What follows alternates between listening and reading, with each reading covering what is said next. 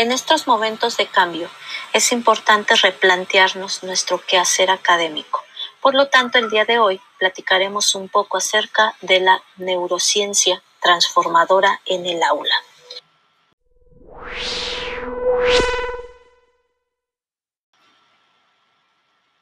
Los últimos avances en las neurociencias, así como en los métodos de exploración cerebral, nos han permitido conocer con mayor profundidad cómo aprende el cerebro, para así desarrollar el máximo potencial.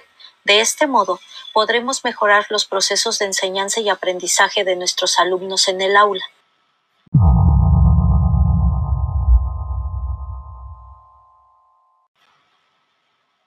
Además, gracias a estos estudios, sabemos que el cerebro aprende a través de la experiencia, de modo que es más plástico de lo que en un principio se pensaba.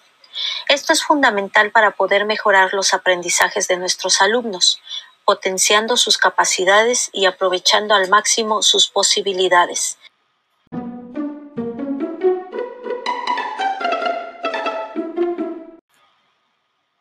ya que pueden mejorar mucho si se, les propone lo que es fundamental para la motivación. Porque uno de los principios de la neurodidáctica, según afirma Francisco Mora,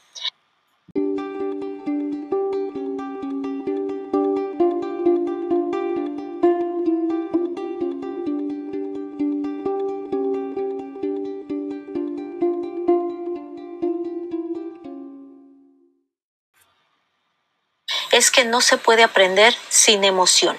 Y es aquí donde entra en juego nuestro cerebro emocional, en los mecanismos básicos para el aprendizaje, así como los neurotransmisores implicados en el mismo, en conexión con el área prefrontal del cerebro, sede de las funciones ejecutivas imprescindibles para un adecuado aprendizaje.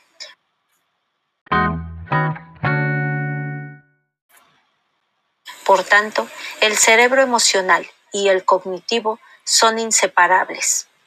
También sabemos hoy que nuestro cerebro aprende mejor en compañía de otros y que, por tanto, nuestro cerebro es social. Por ello, en la medida en que la utilizamos adecuadamente las metodologías activas y participativas, como el aprendizaje cooperativo y el aprendizaje basado en proyectos, no solo fomenta las relaciones sociales, sino el nivel de atención en la tarea y así además lo hacemos a través del juego, esto genera placer y bienestar.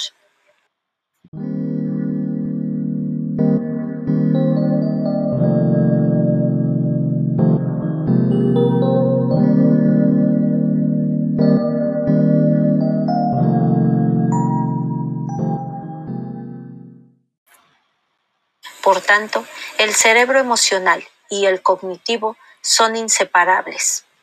También sabemos hoy que nuestro cerebro aprende mejor en compañía de otros y que, por tanto, nuestro cerebro es social. Por ello, en la medida en que utilizamos adecuadamente las metodologías activas y participativas, como el aprendizaje cooperativo y el aprendizaje basado en proyectos, no solo fomenta las relaciones sociales, sino el nivel de atención en la tarea.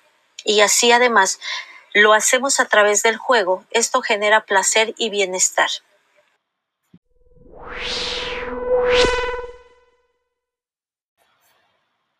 implicando directamente en su nivel de motivación. Por lo tanto, cuando practicamos una nueva tarea a través de diferentes canales multisensoriales, permite que se aloje en la memoria de trabajo. También imprescindible para que este aprendizaje sea realmente significativo.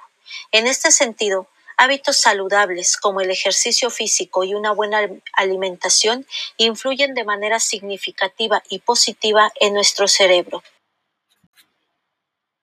predisponiendo en mejor medida hacia los nuevos aprendizajes y a consolidar los que ya se tienen. Espero que esta información les sea de utilidad. Nos escuchamos en la próxima. En estos momentos